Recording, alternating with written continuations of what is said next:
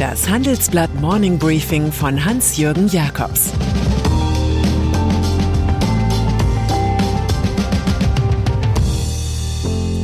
Guten Morgen allerseits. Heute ist Freitag, der 4. Juni, und das sind heute unsere Themen. Der Weltkapitalismus entflechtet sich. Annalena Baerbock und ihr neuer Industriepakt und der 48-Stunden-Untergang von Wirecard. Nach einer kurzen Unterbrechung geht es gleich weiter. Bleiben Sie dran. ChatGPT und andere Technologien verändern unsere Arbeitswelt rasant. Bei der Veranstaltung Work in Progress diskutieren wir in der Handelsblatt Media Group die Zukunft des Arbeitsmarktes, HR-Trends, KI, mentale Gesundheit und neue Leadership-Perspektiven. Sei am 13. und 14. Juni in Düsseldorf oder virtuell dabei und melde dich jetzt an unter work-progress.de. Kampf der Handelsmächte. Bisher hat die US-Regierung unter Donald Trump versucht, chinesische Investitionen in amerikanische Märkte zu verhindern. Es geht auch andersrum, sagt sich Nachfolger Joe Biden und blockiert mit einer Executive Order US-Geldgeber in chinesische Firmen zu investieren. Die haben alle mit Verteidigung und Überwachung zu tun. Darunter sind unter anderem Huawei, Lieblingsfeind in Washington, sowie der größte Chiphersteller Chinas. Ein Jahr haben die US-Investoren Zeit, ihre Positionen in der Volksrepublik aufzulösen. Der Kapitalismus, wie wir ihn kannten, entflechtet und amputiert sich selbst. Es ist ein Manöver im geopolitischen Krieg um die Macht. In dieses Schema passt die Aktion Entdollarisierung in Russland. Der Staat erklärt, Dollaraktiver und damit die US-Währung aus seinem nationalen Vermögensfonds gestrichen zu haben. Ausgeblockt wenn wir schon mal bei Trump sind, dem großen Wüterich der jüngeren Zeitgeschichte, als er noch im Weißen Haus saß, nahm die Welt jedes Hüsteln auf Twitter als Donner wahr. Als Ex-Präsident ist das anders, wie das Schicksal seines jüngst gestarteten Blogs From the Desk of Donald Trump zeigt. Für jemand mit Mundwerk, aber ohne Macht interessieren sich nur wenige. Die geblockte Polit-Verschwörungstheorie ist wieder aus dem Netz verschwunden. Der in die Prahlerei verliebte Trump wirkte nur noch wie ein Verlierer. Seine Ankündigung im Trailer klingt wie eine irrwitzige Selbstbeschwörung. In einer Zeit der Stille und der Lügen entsteht ein Leuchtfeuer der Freiheit. Baerbocks neuer Industriepakt. Nach dem Bundesverfassungsgericht hat auch der Europäische Gerichtshof die Bundesregierung nun wegen unterbliebener Klimaschutzmaßnahmen gerüffelt. Jahrzehntelang seien in vielen Städten Stickoxid-Grenzwerte erheblich überschritten worden. Damit folgt der EUGH der EU-Kommission, die so ihre Klage gegen Deutschland begründet. Das ist ein Hintergrund für ein Statement der Grünen-Chefin Annalena Baerbock im großen Handelsblattgespräch. Darin beklagt sie eine besondere Form von Selbstvergessenheit in der Regierungskoalition. Sie müsse zu eigenen Beschlüssen stehen und sie umsetzen.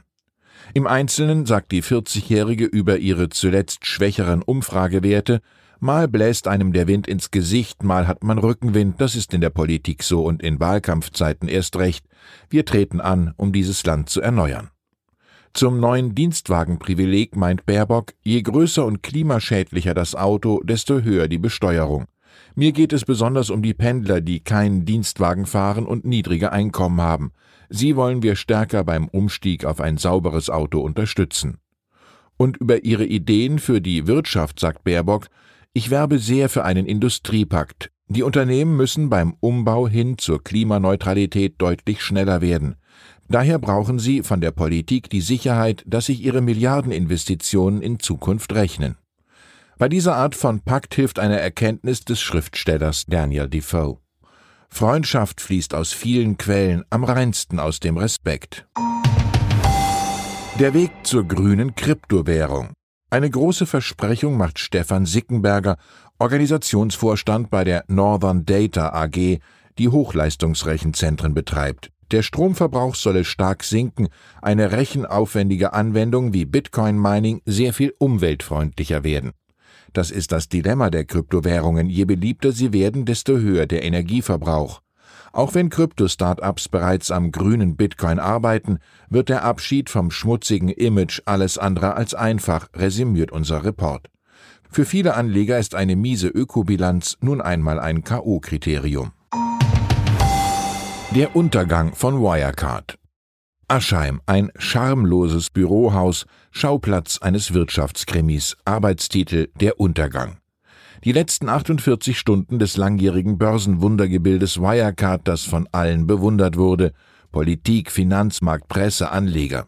Ein Handelsblatt-Team hat daraus einen Plot für den Wochenendtitel gemacht.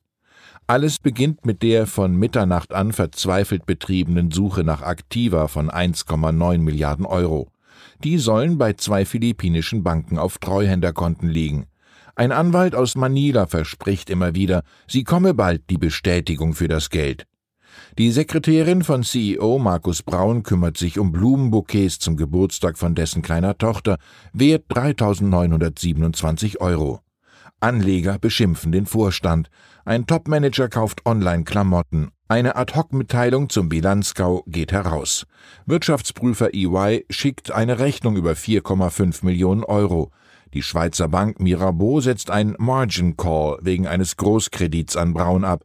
Oliver Samba will von ihm 75 Millionen zurück und am Abend stellt Neuvorstand James Fry fest, es hat die 1,9 Milliarden nie gegeben. Im Bunker geht das Licht aus. Mein Kulturtipp zum Wochenende Der Rhein, Biografie eines Flusses von Hans-Jürgen Balmes. Der Autor hat sich Deutschlands größten Strom von der Quelle bis zur Mündung zu Fuß im Schlauchboot oder per Tierbeobachtung erschlossen. Das ist nicht einfach ein neues Buch im Ich erwandere die Heimatgenre, sondern eine facettenreiche Kulturgeschichte. Der in Koblenz geborene Autor kommt dem innerlichen Zwang, alles zu diesem deutschen Schicksalsfluss wissen zu wollen, mit einer faszinierenden Poetik nach. Pantarei, alles fließt, auch dieser Text. Und dann ist da noch Paul Simiak. Der ist römisch-katholisch, Mitglied der katholischen deutschen Studentenverbindung Winfriedia Breslau-Münster und der katholischen Studentenverbindung AV Widukind. Außerdem ist Simiak Mitglied in einer Partei, die sich christlich nennt und in der Tradition der katholischen Zentrumspartei steht. Es gibt das Problem, dass der CDU-Generalsekretär gerne twittert, was die Gefahr falscher Schnellschüsse steigert. Zudem kämpft er sich derzeit mit dem Bundestagswahlkampf ab, gestern Abend erfolglos bei Maybrit Illner. Da kam liturgisches Grundwissen schon mal mit dem Weihrauch entschwinden. Jedenfalls hat Simiak einen gesegneten Feiertag frohen Leichnam mit der originellen Begründung gewünscht, an diesem Tag würden wir uns ans letzte Abendmahl erinnern. Just dafür gibt es allerdings den Gründonnerstag. Und wozu es Paul Simiak gibt, fragt sich nun der eine oder andere im Land. Wir schließen mit einem Wort von Sigmund Freud. Wenn man jemandem alles verziehen hat, ist man mit ihm fertig. Ich wünsche Ihnen ein entspanntes Wochenende. Es grüßt Sie herzlich Ihr Hans-Jürgen Jakobs. Das war das Handelsblatt Morning Briefing von Hans-Jürgen Jakobs, gesprochen von Peter Hofmann. Die Welt steht vor gewaltigen Herausforderungen. Zum einen die Energiewende voranzutreiben und gleichzeitig den Klimawandel einzudämmen. Und auch der Energieträger Wasserstoff gewinnt weltweit immer mehr an Bedeutung. Doch wie geht es weiter? Erfahren Sie mehr auf dem Handelsblatt Wasserstoffgipfel 2024 am 12. und 13. Juni in Essen. Infos unter handelsblatt-wasserstoffgipfel.de. Mit dem Vorteilscode Wasserstoff 2024 erhalten Sie einen Rabatt von 15% auf die Tickets.